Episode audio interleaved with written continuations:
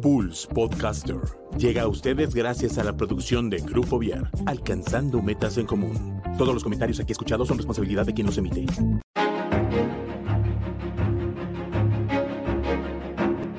Esto es Zona de Arte. Hola, ¿qué tal? Bienvenidos a nuestra segunda emisión de Zona de Arte. Yo soy María Martínez y hoy estamos con un invitado muy, muy especial de verdad que, híjole, lo conozco de toda la vida, sin embargo, realmente no lo conozco.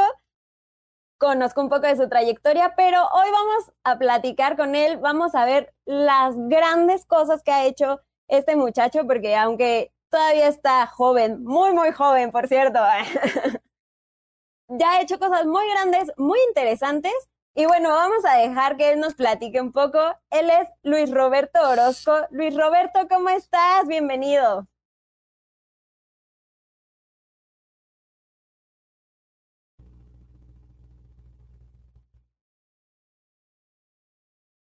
Creo, creo que no te escuchas. No sé si hay algún problema ahí con tu, con tu micro. No, no, no te escucho.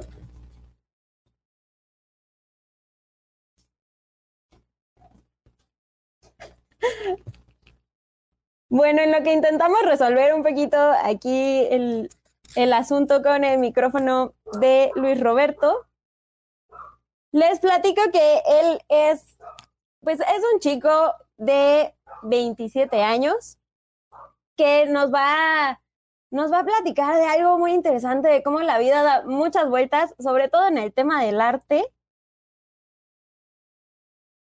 Y bueno, a ver, a ver si ya podemos este, escucharlo mejor. Ahí ya está tu ¿Me micro. escuchas?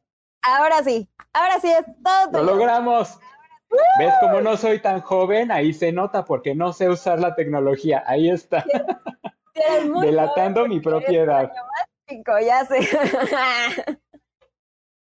Ahora sí, Luis Roberto, platícanos por favor un poco de ti, quién eres, qué has hecho. Pues mi nombre es Luis Roberto Orozco, soy orgullosamente queretano, eh, de toda la vida, ahora sí como le dicen, y este, y pues me dedico al diseño de vestuario y diseño de moda, y, y pues sí, de conocernos tenemos toda la vida, y por fin se nos hace esto de poder platicar de algo que amamos mutuamente, que es el arte. Así es. Pues muchas gracias por habernos aceptado eh, la invitación. Y platícanos, Luis Roberto. Ya nos contaste que tú eres queretano, pero ¿y luego cómo fue que empezaste a interesarte como en esta área? Por ahí me estabas contando que no, o sea, tu área de interés cuando eras chico era otra totalmente diferente y la vida da muchísimas vueltas. A ver, cuéntanos un poco de esto. Pues fíjate que yo de chico, eh, bueno, toda la vida he estado metido como en estas cosas del teatro. Eh, la familia de mi mamá y de mi papá de toda la vida se han dedicado en parte a esto, sobre todo la familia de mi mamá, que son este, los, eh, los del Teatro La Gaviota, que ya tiene años de, de- ser este, grandes exponentes del teatro queretano. Y pues desde chico me interesé en, en la parte de, de lo escénico, ¿no? Y de, y de cómo puedes contar historias y contar historias no solo a través del cuerpo, sino también lo que usas, ¿no? Recuerdo cuando estaba muy pequeño veía la película de 101 Dálmatas y esta escena donde Cruella de Vil llega a su, a su taller y están todos dibujando y haciendo fittings con los abrigos y todo esto. Y yo decía, es que yo quiero hacer eso. Y después me ponía a dibujar así todas las monas con cabello blanco y negro. Como que desde chico tuve mucho ese interés por, por, este, cómo podemos cambiar nuestra apariencia y lo que todo esto cuenta de nosotros, ¿no? Y, y pues el hecho de estar eh, de lleno o por lo menos alrededor de lo que es el, teatro eh, fue como mi, mi entrada a eso y, yo empecé en el teatro justo en, la compañía, la compañía del- de, La Gaviota tenía su, su parte infantil que era el reguilete y pues ahí empecé siendo el príncipe en una obra que se llamó eh, La Cenicienta de Barrio. Ok. Ok, ok. Y cuando empezaste como con, con la Cenicienta de barrio, ¿cuántos años tenías más o menos? Uy, eh, debía haber tenido como unos 10 años, como que siempre quise, o sea, yo veía a, a, a, a mi tío Jorge Smite, que es el más chico, eh, que es básicamente mi primo, ¿no? Este, lo veía, eh, que y yo sentía que teníamos casi la misma edad, ¿no? Y es que yo quiero hacer lo que él hace, yo quiero estar ahí arriba. Y recuerdo mucho una obra de teatro que se llamaba Fauna Rock y que él salía vestido de león y yo decía, bueno, no recuerdo si era él o quién era vestido de león. Me encantaba ese vestuario de león. Yo es que yo quiero, quiero ser el león en esta obra, ¿no? Y, y ahí empezó eh, eh, justamente mi primer eh, diseño de vestuario. Fue la obra de Fauna Rock cuando estuve en el Reilete, la decidieron volver a montar y me dieron el papel de León Punk y recuerdo haber tomado una camisa negra, una playera negra y una playera roja de mi papá, las llené de hoyos, les puse seguritos, me puse unas medias en los brazos mi tía Lupita me, regaló, mi tía Lupita Smythe me regaló una peluca a la que yo le puse rafia morada y entonces hice un meleno de este tamaño. Bueno, yo me acuerdo como que era de este tamaño, ¿no? Pero seguramente era una cosita así chiquita y toda enredada. Pero fue, fue mi primer, este, mi primer momento de, de, tomar algo para poder contar una historia en el escenario, ¿no? Y también, pues, em, mi abuela, mi abuela Amparo, eh, siempre eh, yo no recuerdo que ella fuera a una tienda a comprar su ropa, ¿no? Ella siempre era de, vamos a la parisina a comprar tela y compraba, este, o vamos a los retazos y compraba estas telas súper lindas de flores, ¿no? Y las llevaba, y íbamos con su modista y le tomaba medidas y se probaba y todo era para, como para ella y hecho a su gusto y que si súbele, que si bájale, ajustale, suéltale, eso para mí era o sea, fue como, como los dos mundos que, que, siempre estuvieron ahí de alguna forma, ¿no? Ok, ok. Entonces, o sea, empezaste como con la parte teatral, pero tú, tú, tú empezaste sobre el escenario, entonces. Y ya de ahí vas como con esta Se parte. Podría decir.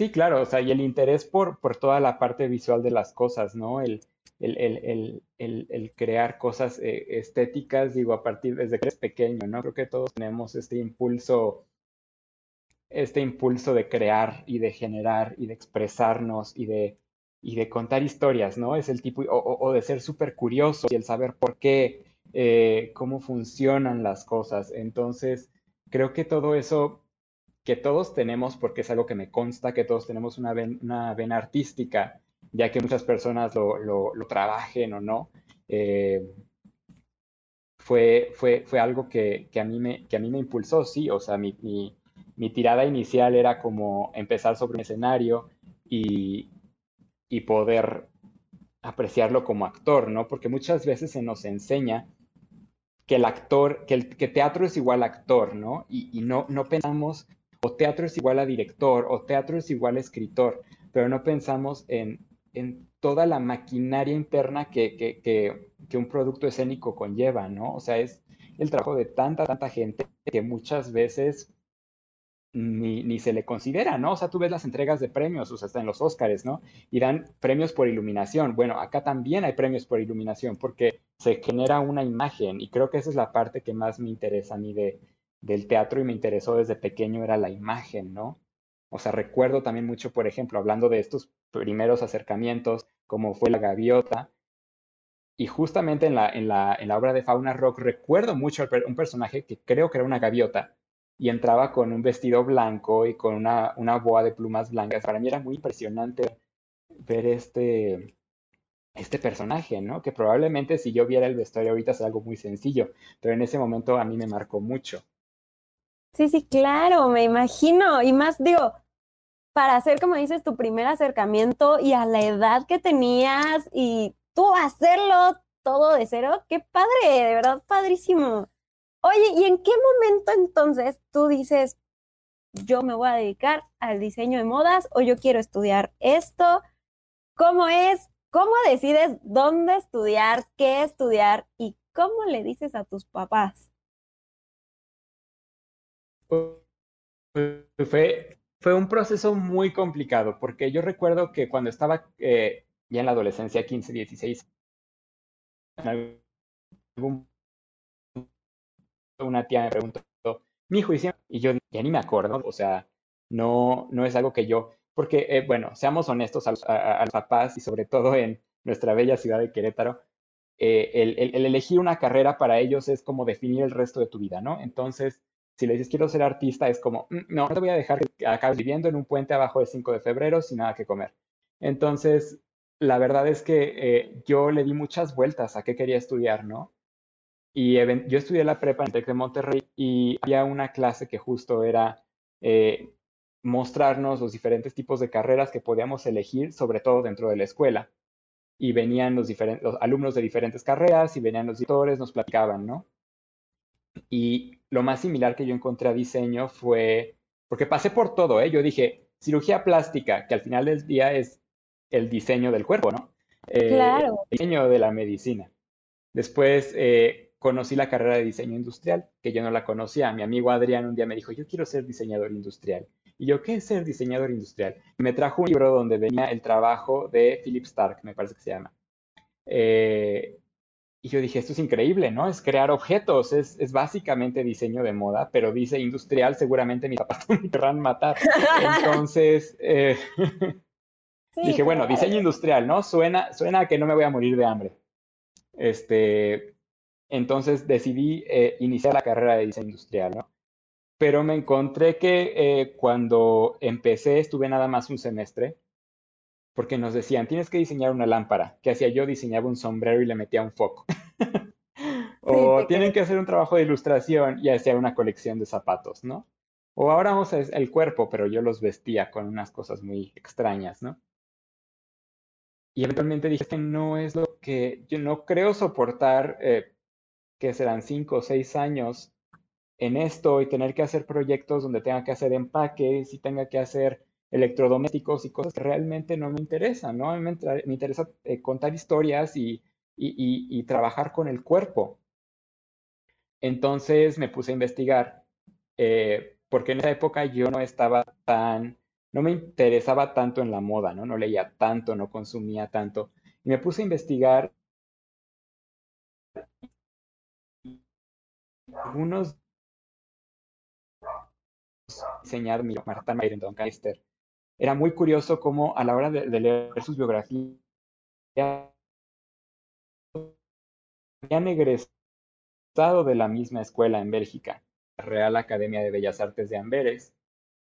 Y yo dije, esa es la escuela, no hay de otra, esa es la escuela, ¿qué tengo que hacer para entrar, no? Y bueno, examen de admisión presencial, no puedes mandar tus cosas, tienes que ir. Entonces yo dije, bueno, ¿de qué es el examen de admisión? Es de dibujo. Y además tienes que un portafolio. Yo que iba a tener de portafolio, ¿no? En esa época nada.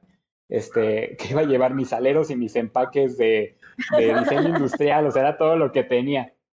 Entonces yo le dije, voy a, voy a hacer el examen de admisión, que es en, en verano, me voy a salir de la carrera y esos seis meses me voy a dedicar a estudiar dibujo con una que es otra gran artista queretana, este, pintora, hace unas cosas increíbles y es curadora también. Y, ella estaba esperando para poder entrar a la Esmeralda. Entonces me dijo, vente y dibujamos aquí todos los días. Y yo no hacía una línea recta, te juro, yo no hacía una línea recta. Y Carla me, me, soltó, me soltó la mano y, a ella le agradezco básicamente el inicio de, de mi carrera, ¿no? Y el haber podido cumplir el sueño de irme a estudiar a Bélgica, porque ese verano yo agarro todas mis cosas porque yo no sabía si me iban a aceptar o no. Entonces yo agarré todas mis cosas como si sí me fueran a aceptar. O sea, yo ya agarré mi mudanza, me fui a Bélgica y dije, voy a hacer mi examen y si no me aceptan, pues es regresar mis 30 maletas otra vez. O sea, tú ya este, ibas a quedar. o sea, tú ya ibas a que te dejaran entrar. Yo ya, o sea, yo ya llegué con mi, ajá, yo llegué a rentar casi casi departamento, yo llegué y dije, voy a hacer mi súper, ya, o sea, yo llegué listo para quedarme. Y de hecho, o sea, yo iba a la, a la, a la embajada a hacer todos los trámites, me decían, ¿te aceptaron? Y yo, no, pero si me aceptan no puedo regresar. Entonces me tengo que, que o sea, si, si, o sea, si no me aceptan, pues me regreso. Pero si me aceptan, yo ya no puedo regresar para volver a irme. Entonces, Digo, porque además, o sea, no es, no es nada barato, ¿no? Y, y, y mi mamá y mi, y mi abuela hicieron grandes esfuerzos por tenerme allá, la verdad. O sea, sin ellas no hubiera sido posible. Yo les debo para las mujeres mi vida. Como no tienes una idea. Y este, y pues ellas hicieron el esfuerzo por tenerme allá. Y, y pues así, o sea, yo llegué a estudiar a Bélgica y, y, a, y a tomar una oportunidad porque era, era, era, era sí o sí. Claro. Yo llegué con mi caja de huevo y mi burro. pues qué bueno, o sea, yo creo que eso también te impulsó, ¿no? A, tengo que entrar y no hay de otra, ¿no? O sea, esta es, como dices, la oportunidad y la tomo o a ver, ¿cómo le hago? Bueno, y luego... como ya, yo veo qué palo me trepo, pero ahí tengo que estar. Sí, Y bueno, pues ya estuve allá tres años. Estuve allá tres años y este, y pues siempre mi trabajo fue muy, o sea, era la carrera de diseño de moda, ¿no? Entonces entiéndase que por moda sí tiene que proponer, sí tiene que eh, eh, generar una novedad, pero también tiene que vender. Entonces tiene que ser algo que realmente funcione a un nivel eh, industria. Entonces, eh, estos diseñadores que luego vemos que hacen grandes pasarelas con diseños bastante avant-garde, muchas veces en la parte eh, de mercado no funciona. Entonces acaban quebrando y acaban teniendo que hacer líneas de difusión o trabajando con, con casas de, de, de moda eh, fast fashion para poder sobrevivir. Y, y, mi, y mi trabajo, eh, a pesar de que la carrera es un momento que cualquier aprovechar para poder experimentar, eh, mi trabajo era muy eh, teatral, así lo describía la maestra, ¿no? Es muy teatral. Y me decía, es que, ¿qué haces aquí? Mejor vete al edificio de al lado, ahí está la carrera de diseño de vestuario de teatro. Y estudia la carrera de, de vestuario de teatro, te diría muy bien. Y yo me aferraba, yo le decía, no, es que yo quiero hacer moda, o sea, yo quiero estar aquí, yo quiero hacer pasarelas, yo quiero eh, contar mis historias a través, de, a través de cosas que se pueda poner la gente. Y, y no, eh, y no cedí, no cedí, no cedí. Y este, porque para mí, digo, algo que, que, que yo tenía en mente es como vestuario para teatro, que voy a acabar haciendo disfraces. Que por favor, gente de afuera, no le digan disfraz a nada que vean en un escenario, en una película o en la tele porque si aprecian su vida, no quieren que un diseñador de vestuario diga, escuche que le dijeron a su trabajo disfraz. O sea, nunca lo hagan. Sí, no, no, no. Y como dices, de verdad, si aprecian su vida. A menos de que específicamente sea un disfraz, porque pues muchas veces. Exacto. Porque muchas veces incluso en una producción de, televisión, por ejemplo, te piden un disfraz y ya no es que se, ya no es eh, vestuario, sino que el, el, el el personaje necesita un disfraz. En su vestuario es un disfraz, pero no nos metamos en rollos, no le digan disfraz, no es un disfraz. Igual ya más adelante nos platicas como justo que qué interesante, cuál es la diferencia entre uno y otro, pero ahorita vamos a continuar un poco con tu historia y ya nos metemos en otros rollos. Mira, Silvia nos escribe, qué motivante el que siguieras pues, tu eh, sueño de... espectáculo. Eres ejemplo, saludos. Ay, ya, eh, de verdad, creo que es algo que, que, todos debemos aprender eh, independientemente de lo que nos queramos dedicar, ¿no? O sea, nuestro tiempo es muy limitado en, en la Tierra y lo estamos aprendiendo ahorita con, con toda esta cuestión de la pandemia, ¿no? Nuestro, somos tan frágiles, o sea, somos tan, somos una, una, una espora diminuta en, en el universo y, y, tenemos que hacer lo más que podamos con eso, porque eventualmente todos vamos a acabar en la misma capa de sedimento junto con los dinosaurios. Entonces, no tenemos otro día más que hoy y lo mejor que podemos hacer es ser fieles a nosotros mismos y a nuestros sueños y trabajar por ello. Así es. Mejor dicho, no se pudo. Y bueno, continuando con tu historia, Luis Roberto, entonces estabas tú estudiando diseño de modas, pero por acá alguien más, además de tu Pepe Grillo, alguien más te estaba diciendo, vete a vestuario y vete a vestuario, y tú, no, no quiero, y no quiero, y no quiero. Y luego... Y luego pues regreso a México, regresé a México en un, en un periodo bastante turbulento en, en Europa, no sé si recuerdas este, eh, todo lo que pasó con Charlie Hebdo, eh, los eh, atentados en, en, París y los atentados. O sea, literalmente yo me subí a un avión en Bruselas y a la semana siguiente explotó. O sea, estaba, era, era una, un momento bastante complicado políticamente en Europa. Entonces regreso a México porque ah, ah, también hubo una situación, la salud de mi abuela deterioró y pues como te decía, ¿no? Para mí ella era de las personas más importantes de, de mi vida y pues yo tenía que regresar a estar con ella.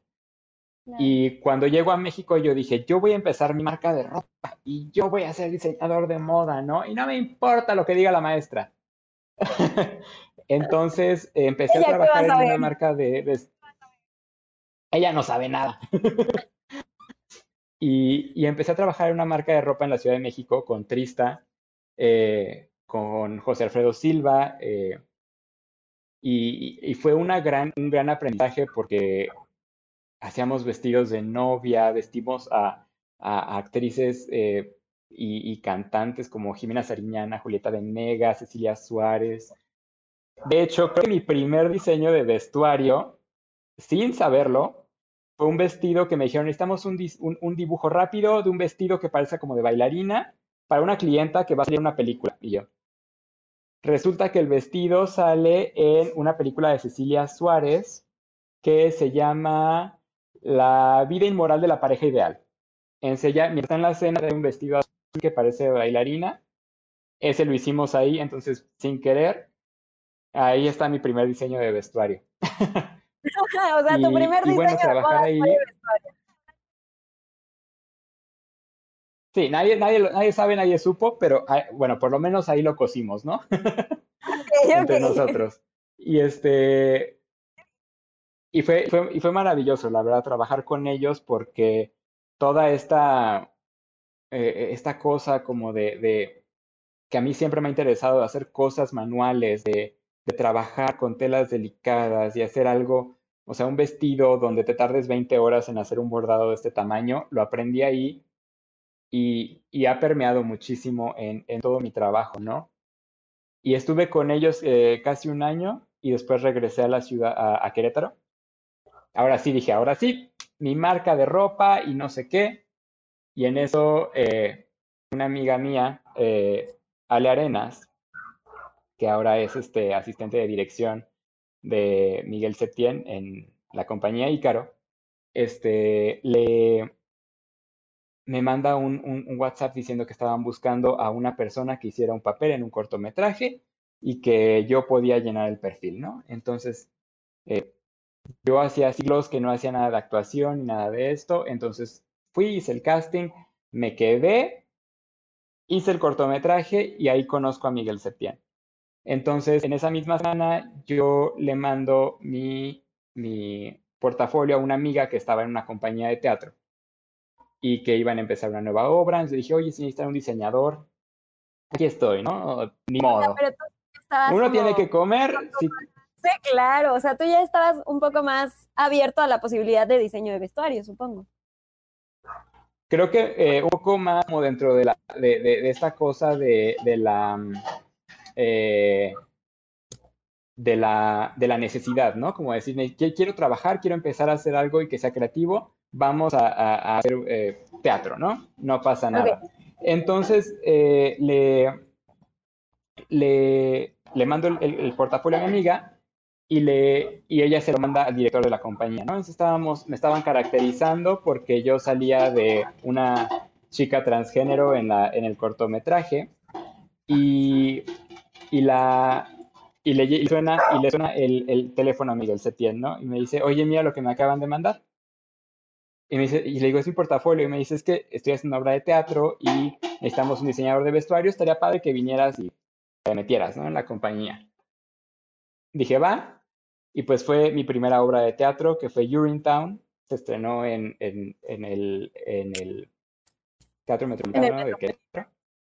Este. Sí, es, es, el Metropolitano, ¿no? Sí. Y este, y bueno, fue mi primer mi primera experiencia, o sea, yo no sabía nada de vestuario de teatro. O sea, yo no sabía que una actriz tiene que poder levantar la pierna sin que se rompa el vestuario.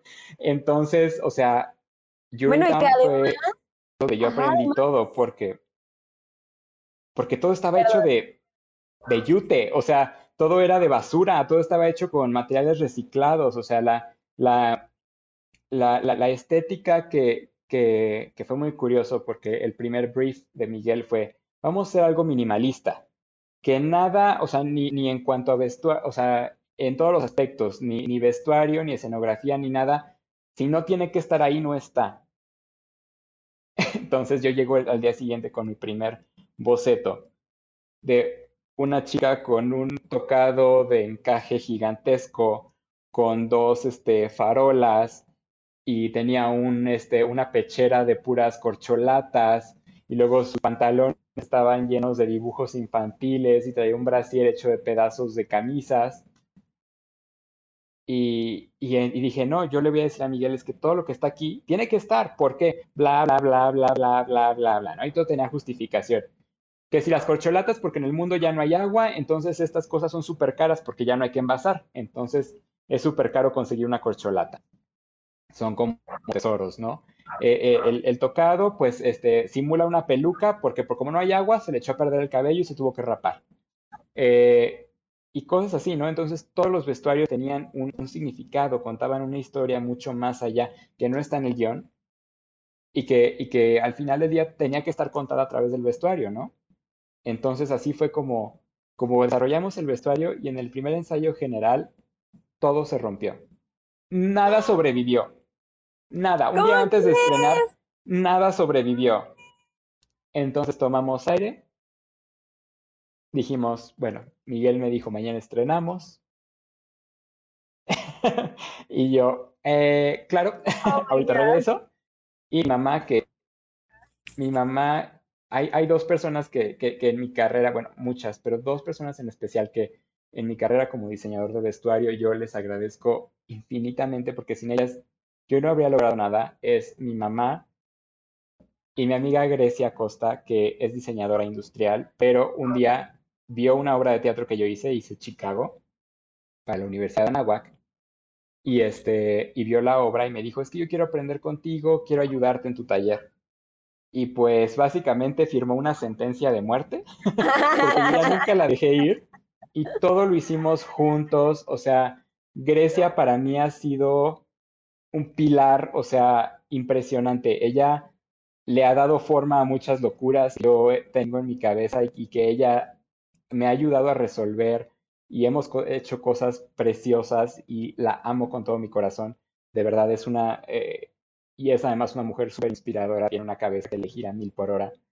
Este, y trabaja, eh, trabaja eh, o sea, a una velocidad impresionante cuando había que texturizar materiales. Bueno, en una hora ya parecía que aquello había salido de, de un ataúd del siglo XVIII. O sea, era increíble.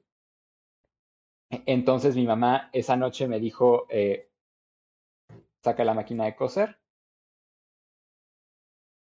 arreglamos todo y al día siguiente, durante tres años, el vestuario se mantuvo intacto. ¡Wow! Es que faltaba la magia de tu mami. Sí, faltaba, no. Y, y, te digo, o sea, yo durante este tiempo he aprendido muchísimo porque, o sea, desde cosas como que no se cose de la misma manera, no se usa eh, el mismo tipo de telas, no se puede, o sea, los colores, si se ve muy bonito en la tienda, a la hora de ponerlo en el escenario ya se ve de otro tono. O sea, son cosas, y bueno, ya cuando te mueves a la televisión, peor tantito, ¿no? Porque la corrección de color mueve todo. Pero, eh, pero sí, o sea, son cosas que, por eso hay una carrera específica de diseño de vestuario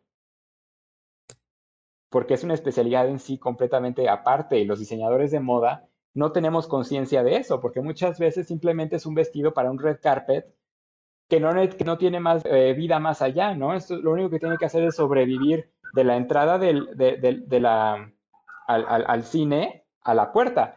Y ya, o sea, lo que pasa después no, no pasa nada. Pero este que tiene tanto movimiento y tiene cierto mantenimiento y y, cosas que son muy específicas y muy celosas, digo, yo lo aprendí a golpes y sigo aprendiendo a golpes y golpes me seguiré dando hasta el día que me muera. Pues sí, sí, así va. Y yo creo que también eso tiene que ver como con la evolución del arte, ¿no? O sea, porque además tú ahorita estás aprendiendo eh, o, tienes un proceso para el diseño de vestuario de una época artística, ¿sabes? Entonces, espérate a ver cómo va evolucionando. Y sí, supongo que, que bueno, yo no, no conozco como mucho de diseño de, de vestuario, pero sí deben ser como cosas bien diferentes, desde el hilo, desde el cómo coser, como todo, ¿no?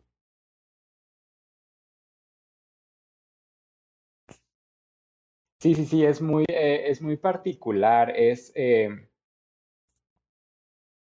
sí, es, te digo, es todo un arte, eh, porque muchas veces, por ejemplo, hay musicales que son de época, ¿no? Tiene que parecer que la actriz está encorsetada, pero de pronto va a ser un número de tap, entonces no puede ser un vestuario de época, porque no va a poder respirar y no va a poder moverse y no va a poder levantar las piernas, entonces tiene que, tiene que parecer una cosa pero en esencia es otra, ¿no? O sea, ella tiene que sentir que no trae nada. Y, ese fue, creo, el problema de mi primera experiencia en el teatro, que yo dije, tiene que verse hermoso, que es para a mí lo que me enseñaron, ¿no? Tiene que verse hermoso. La funcionalidad eh, viene después, no es un agregado. La funcionalidad es lo primordial en el diseño de vestuario, sobre todo de teatro. Y para los musicales, todavía más. O sea, es, eso es una cosa que, que se aprende aparte y que muchas veces incluso, o sea, hasta que estudias la carrera, es hasta que te pones a hacerlo que lo aprendes. Sí, sí, claro. En los comentarios tenemos a Cris González que dice muchos besos, mi Luisro, eres grande. Y a Silvia, que justamente de lo que estábamos comentando de nunca llamarle disfraz a, a un vestuario, Dice, como bailarina de folclore me enojaba mucho cuando le llamaban al vestuario disfraz mexicano. Sí, disfraz mexicano. Además, ¿no? Cuando muchas veces incluso ni siquiera es un vestuario, es un traje regional. Digo, son cosas, son tecnicismos, pero ya decirle disfraz a un vestuario, a un traje regional, ya es, o sea. Sí, claro. Además, yo creo que eso no solo ofende a la bailarina de folclore, yo creo que a todos los mexicanos nos puede llegar a ofender, ¿no? Claro, claro. Disfraz mexicano sería Spiri González. Eso es un disfraz mexicano. O sea, ya la China poblana, ya por favor. Dignidad. ya sé. Oye, pues qué aventado, porque la verdad es que Urinetown, eh, para los que tuvieron oportunidad de verlo y para los que no, pues les platicamos, eh, no fue una obra teatral pequeña, o sea, no fue una producción como las no sé, por ejemplo, aquí en Querétaro estamos muy acostumbrados como al teatro íntimo, ¿sabes? Como a un lugar pequeño, un espacio pequeño, como todo aquí muy acá entre nos. Y Urinetown no, o sea, Urinetown fue algo grande, con muchísima producción y, y pues que ha aventado, oye, que tu primera, tu primer trabajo de diseño, de diseño de vestuario, te hayas aventado porque, o sea, es una producción pensada tipo Broadway. No es así como Claro, claro, y es lo que intentamos, y es lo maravilloso de, de, esa época, ¿no? Y de ese, y de ese momento, sobre todo en la historia de, de, Ícaro como compañía, ¿no? Que todos estábamos aprendiendo, todos estábamos como artistas queretanos, porque todos éramos queretanos, estábamos tratando de, de crear algo propio y algo que se diera, que pudiera competir con las grandes producciones, por lo menos de México, y que, pero que tuviera nuestro sello personal, ¿no? Entonces, por ejemplo, eh, eh, la, gente que se dedicó a realizar el vestuario de Urinetown no solo fui yo, fue la maquillista, fueron los escenógrafos, fue la stage manager, o sea, no hubo costureras, éramos nosotros, aquí en la sala de mi casa, aquí donde me estás viendo, aquí lo hicimos. Este, era, era realmente una, una labor de amor y una labor de todos aprendiendo, ¿no? Eh, Omar, Aarón, Lorena, Mariana, Giovanna, eh, eh, Dani Mondragón, Dani Martínez, o sea, todas ellas realmente dejaron sangre, sudor y lágrimas y, nosotros también en otras áreas, ¿no? Porque de pronto había que eh, ver cómo armar las piernas o cómo armar el telón y, o cómo armar la escenografía, ¿no? O sea, Aarón y Omar, que eran los diseñadores de escenografía, estaban en la carrera todavía y se armaron unos, o sea, obviamente con ayuda de, de Adal Vázquez, que es un gran todólogo, y que lo que hizo fue, eh, fueron crear estos, estos andamios para por lo menos la primera producción de Urinetown, donde el punto más alto eran 6 metros. O sea, si eso no estaba bien hecho, nuestros actores iban a volar. Entonces, la verdad es que todos eh, estábamos aprendiendo y creo que era lo, lo, realmente especial de esa, de esa época y sobre todo de esa producción, ¿no? Porque Urinetown ha evolucionado más que un Pokémon. O sea, Urinetown pasó de ser esta gran producción, algo muy íntimo que, que, se presentó en el Teatro Milán, ¿no? O sea, si tuvieras la escala, ni siquiera había escenografía, ¿no? Ya no, ya no era nada parecido a lo que se presentó en Querétaro. Ya no más había una mesa. O probablemente había un, panel de madera en la parte de atrás, pero, pero, pero se fue escalando. Entonces, la verdad es que sí tiramos muy alto y, pues creo que eso fue lo mágico, ¿no? Que todos llegamos ahí con cierta inocencia a, crear algo que era mucho más grande que nosotros.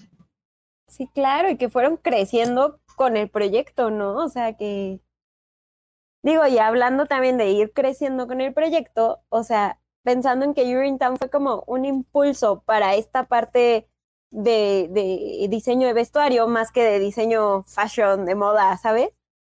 ¿qué siguió de ahí? O sea, ¿qué pasó una vez que, o, no sé si mientras estabas en Urinetown tenías como algún otro proyecto, o ya que estaba como más estable, o ya que terminó Urinetown, ¿qué siguió para ti? Empezaron a llegar poco a poco, ¿no? La verdad es que cuando estrenamos, viene Juan Torres, un productor de la Ciudad de México, a ver Urinetown y se va a, a la, nos, nos lleva a la Ciudad de México, ¿no? Entonces estrenamos en el Teatro Hidalgo y pues a partir de ahí es historia, ¿no? Eh, creció muchísimo el proyecto, toda la gente de la Ciudad de México lo amó, eh, ganó el premio de la Asociación de Críticos y Periodistas de Teatro Musical del Año. Eh, la verdad es que fue el, trabajo y la labor que, que, porque se sentía, ¿no? Se sentía ese amor que toda la gente que estábamos detrás la habíamos puesto, ¿no? Porque realmente dejamos una parte de nosotros en, en Urinetown. Y, y bueno, el, el primer, este, en la primera función de, de Urinetown conozco a Maribán Martínez y Maribán Martínez me pide que diseñe el vestuario de uno de sus shows de Cricri, eh, que deje toditos los sueños abiertos y entonces pues a partir de ahí fueron proyectos pequeños y, cositas de, gente que, pues te va recomendando, ¿no? De poco a poco y es, y es, y es, y es pesado, ¿no? Porque eh, es muy celosa la industria teatral mexicana.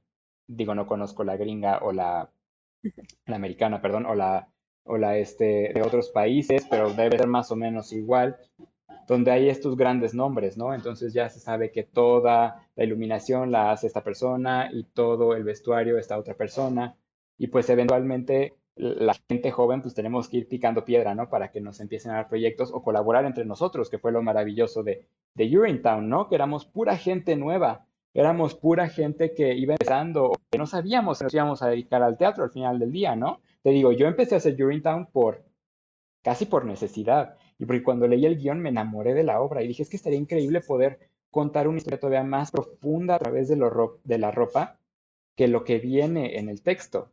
Y de hecho vino, eh, ha venido varias veces Greg Cotis, el escritor del musical, y, y, cuando yo le presenté mis bocetos y lo que cada cosa en el vestuario significaba, él me decía, es que yo jamás pensé que mi musical se pudiera ver así.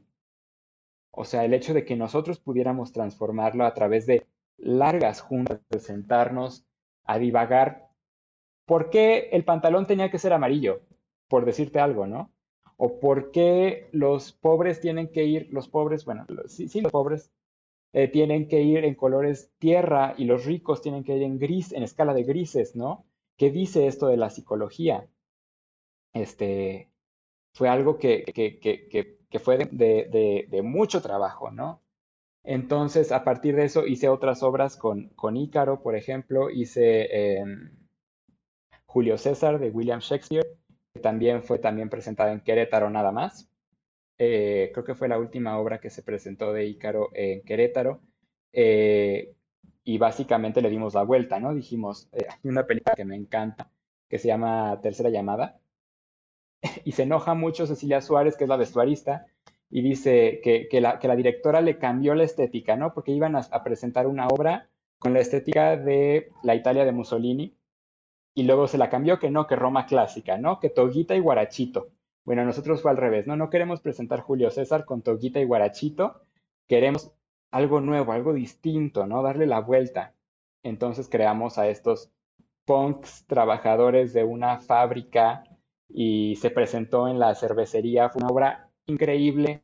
O sea, había días que llovía y entonces los actores entraban desde afuera del, de, la... Se presentó en una...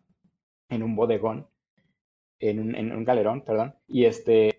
Y entraban desde, desde, la, desde el exterior y como estaba lloviendo, entonces entraban mojados, ¿no? Y el maquillaje se les corría y traían sus chamarras de cuero y, y estos como cascos que estaban hechos de cuero fue una, era también una obra bastante, bastante eh, impactante. Y, pues a partir de ahí, pues eso fue como poco a poco ir eh, llegando a proyectos que, que, me iban recomendando o que iban viendo las obras que yo hacía y que les gustaba o conectaban con algo sobre mi trabajo.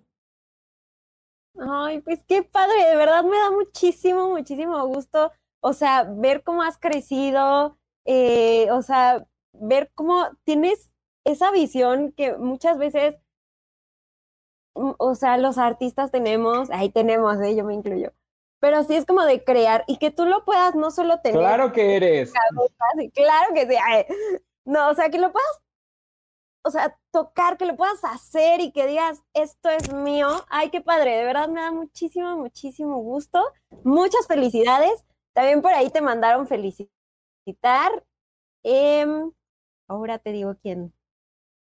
Bueno, en un ratito más te, leo los comentarios que nos han llegado. A ah, May Piña dice, soy tu fans. Ay, muchas gracias. y bueno, entonces, ya que estás como metido en toda esta parte teatral, en todo esto, cuéntanos, ¿qué, qué has seguido? No sé si estás en algún proyecto, si estás en algún proyecto, si pandemia, gracias vino como a cambiarte las cosas. Cuéntanos un poquito de esto. Pues fíjate, muchas gracias a un, a un amigo eh, en la Ciudad de México, a Gustavo Prado. Eh, pude hacer un proyecto de moda inspirado en el, en el, este, el movimiento estudiantil de 1968, ¿no? Y en la danza de Tlatelolco, que presentamos allá. Y a raíz de eso, eh, de pronto encontramos en un grupo de Facebook un, este, una publicación de que Televisa estaba buscando diseñadores de vestuario. Entonces, pues mandé mi, mi currículum. A los dos días yo ya estaba en Televisa San Ángel en una entrevista y pues en eso estoy ahorita. Estoy trabajando en televisión, estoy haciendo vestuario para, para diferentes producciones de Televisa y, el teatro, bueno, ahorita eh, eh, tristemente está parado. Eh, digo tristemente porque mucha gente depende, es, es, su ingreso, ¿no? No solamente actores, sino pensemos, te digo, creo que muchas veces no pensamos en la gente que está detrás o no se piensa en la gente que está detrás, desde un iluminador, un diseñador de vestuario o, un acomodador en una sala, ¿no? Es gente que tiene familias, es gente que necesita comer y es gente que en estos momentos eh, yo espero que de alguna manera eh, eh, estén sobreviviendo porque la situación está muy complicada para, para los teatros en México, pero también al mismo tiempo es un, es un dilema moral y ético muy grande, porque cómo podemos cuidar a esa gente mientras cuidamos a la, a la, audiencia, al público, y no este y, no hacemos más grande este problema, ¿no? De, del COVID. Este, y pues eh, eh, Televisa ha, ha, seguido con sus, con sus producciones. El año pasado, durante, eh, antes de la pandemia, hice una serie que se llama Lorenza, Bebé a Bordo. Eh, he estado trabajando las temporadas de, ay, perdón, la bendición. este, Colia, este, el, eh, ¿de quién es la máscara? Y, y, pues bueno, eso ha sido lo que, lo que hasta ahora he estado haciendo. Gracias a Dios no he estado, no he estado parado. He estado trabajando de, desde mi casa y este, y pues haciendo lo que se puede, porque sí, o sea, diseñar un programa de televisión en la sala de casa y estar dirigiendo un taller desde WhatsApp y estar probándole a los actores y actrices desde FaceTime es la cosa más complicada del universo, se ha estado logrando. Creo que la pandemia nos está ayudando a buscar formas nuevas de hacer las cosas, ¿no? Eh, lo cual también es muy interesante porque eh, eso creo que también debería orillar a, la gente que se dedica a producir y crear teatro, a crear nuevos formatos. Yo sé que, que ver teatro eh, en línea es complicado, ¿no? Y, pero, pero creo que hay formas, creo que las calles, creo que no tenemos que limitarnos a lo que ya conocemos, ¿no? Creo que también es una forma de despertarnos y decir, tenemos que evolucionar, tenemos que pensar en, en, formas nuevas e interesantes. En Japón se han hecho obras donde están rodeados por puertas y la gente se tiene que asomar por el buzón para ver la obra. Entonces eso ya te da otra, otra, otra dimensión, ¿no? Estás viendo la obra a través de un buzón, estás espiando a los actores. Entonces, es, es, esta, es esta cuestión de, de tener que adaptarnos a los nuevos tiempos y a las nuevas formas. Claro, ¿no? Y es parte, volvemos a lo mismo, ¿no? De la evolución misma del arte, ¿no? O sea, no es lo mismo eh, pues ya además ahorita contamos con tantas herramientas tecnológicas, tanta, tantas cosas, incluso eh, globales, globalización, todo esto. Yo creo que sí, tocaste un punto muy interesante, ¿no? De, a ver, ahora, realmente dónde está la creatividad artística, ¿no? A ver, ahora, ¿qué es lo que sigue y qué es lo que se, se va a proponer, ¿no? Qué, qué, buena reflexión, no lo había pensado, bueno, seguramente sí, pero la verdad es que yo lo había pensado en, en la parte musical. Pero qué bueno, o sea, que, que tocas ese punto, porque es cierto. Que, hay formas de arte, ¿no? Que tienen, que tienen eh, eh, la, gran facilidad de que es mucho más fácil eh, transmitirlo, ¿no? Por, ejemplo, la música. La música es mucho más sencillo crear un medio digital. El teatro, hay, tipos de teatro. Por ejemplo, a partir de desde el año pasado me interesé mucho como actor en el teatro, en el teatro cabaret en el Teatro de, Crítica Política Mexicano y este, he estado trabajando con el maestro Vasconcelos y, y la verdad es que ese es, un teatro que depende completamente del público, ¿no? Es una conversación, eh, no existe la cuarta pared, hay un diálogo eh, eh, sobre, y además que, que se sustenta en el, en, el ambiente político, ¿no? que digo, ahorita tenemos de más de material, pero no hay forma de presentarlo. Y cuando se presenta a veces por, por Zoom, estás hablando con la cámara y estás hablando a la persona del otro lado, no tienes ese intercambio. puede sentirse un poco, este, pausado, puede sentirse, pero hay que buscar la manera. Tiene que haber una manera, este, las calles, tenemos que tomar las calles para presentar teatro de maneras distintas. Creo que es, es, la forma, es el medio y, y es el momento de, que realmente, digamos, somos artistas, o sea, estamos aquí para cambiar las reglas, ¿no? Eh, de todas las áreas, no solo, no solo en el teatro. Eh, tenemos que buscar cómo el cine se ha adaptado, ¿no? A, las plataformas digitales. Ahora, qué miedo que vayan a desaparecer los cines, ¿no? Pero es una posibilidad, pero es parte de, es parte de la evolución. Ay, pues, eh, tengo ya dos últimas preguntas porque ya casi se nos acaba. Digo qué triste porque la verdad es que yo la estoy pasando padrísimo y estamos acá en el mero chisme. Pero tengo dos preguntas antes de que se nos acabe el programa. Una es, y algo que me ha interesado muchísimo, que esta parte uh, de tu creatividad, de tu creación, más allá de lo estético, ¿sabes? Me llamó muchísimo la atención, por ejemplo, lo que decías, es que hay que hacer la escenografía y todo, o sea, que, que, que el vestuario transmita también algo, por ejemplo, en Urinetown o, o en algunas otras cosas que has estado diciendo. Platícame tú tu opinión de, del arte, esta como dualidad que siempre existe, ¿no? En cuanto, ¿qué es el arte? ¿La parte estética o cuál es su función real? Yo creo que el arte en cualquiera de sus formas, al final del día es un reflejo, un espejo, ¿no? En el que estamos viendo eh, eh, eh, la forma más honesta de la sociedad y, de la cultura en ese momento, en ese punto histórico, ¿no? tanto, digo, no es, no, es lo, no es lo mismo pensar en una corriente artística como se ha expresado en Francia que en Rusia, ¿no? Por, por poner un ejemplo. Entonces, yo creo que, que, lo que, lo que, sobre todo en mi, en mi área, ¿no? Que es el vestuario, que es la indumentaria, eh, hay una frase como de Oscar, Wilde, ¿no? Que es darle a un hombre una máscara y te dirá la verdad. Creo que lo que nos ponemos encima dice mucho más de lo que yo te pueda decir con, con palabras, ¿no? Eh, ¿Qué significa que esta persona que están escuchando hablar tenga el cabello así, traiga un collar de perlas o traiga los ojos maquillados, ¿no? ¿Qué quiere decir de esa persona? Siempre tenemos eh, un, un, este, un, subtexto y, y, algo mucho más allá que decir, ¿no? Es, es es identitario, es este, contestatario, es, eh, sí, tenemos que reflejar la lucha interna, no solo como creador, o sea, es mucho más complejo cuando, por ejemplo, como diseñador de vestuario, tienes que hablar de lo que está pasando dentro de un personaje, pero además también tú, artista, diseñador, qué hay adentro de ti que puedes estar contando a través de ese diseñador, ¿no? Es, yo no puedo contar de la, la cantidad de veces que yo he tratado de transmitir mi rabia o mi enojo o mi tristeza a través de lo que pongo un personaje, a pesar de que no sea, no sea yo, ¿sabes? Entonces creo que todos hacemos eso con nuestro arte y, es algo que debería...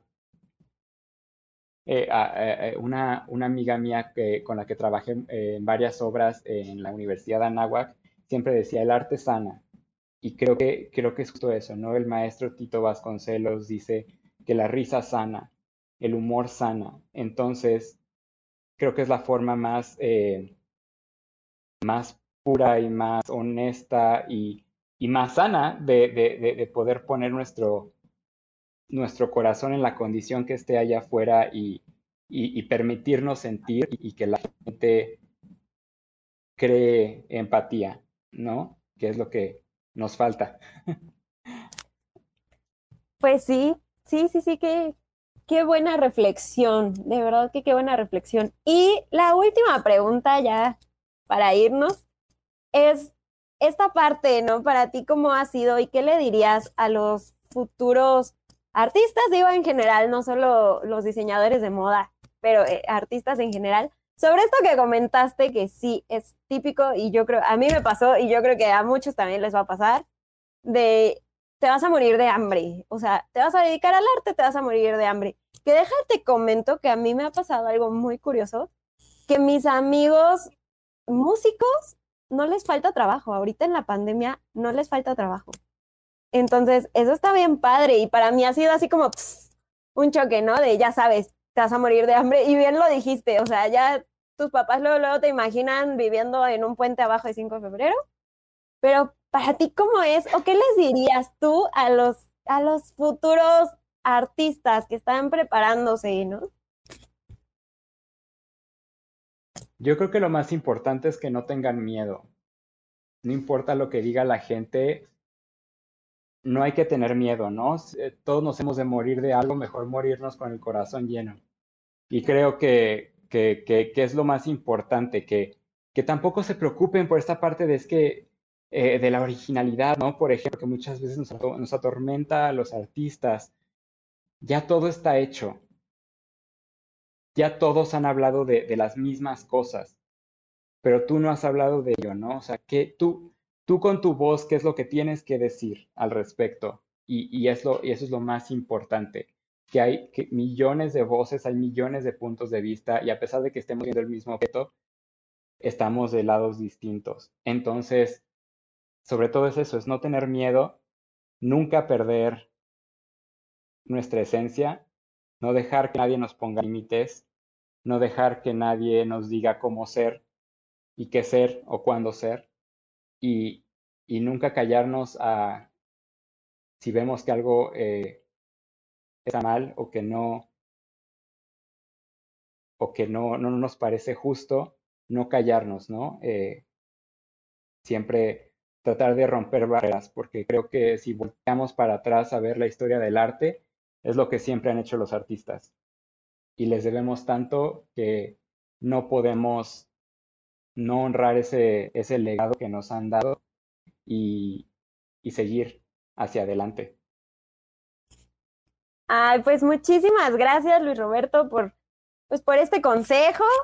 Muchas gracias también por el tiempo que nos dedicaste. De verdad que fue un gusto, un placer platicar contigo. Un saludo también ahí a tu mami que por ahí nos está escuchando también. está agarrando al perro así de no. ya ves, mejor lo hubiéramos metido a la plática. Tiene mucho que decir. Seguramente sí. Nicole Valdespino dice, amo ver cómo te has transformado y evolucionado como diseñador. Siempre fue clarísimo tu inmenso talento. Qué lindo que puedas compartirlo con el mundo. Siempre es un placer verlo y verte brillar. Eres valiente y una inspiración.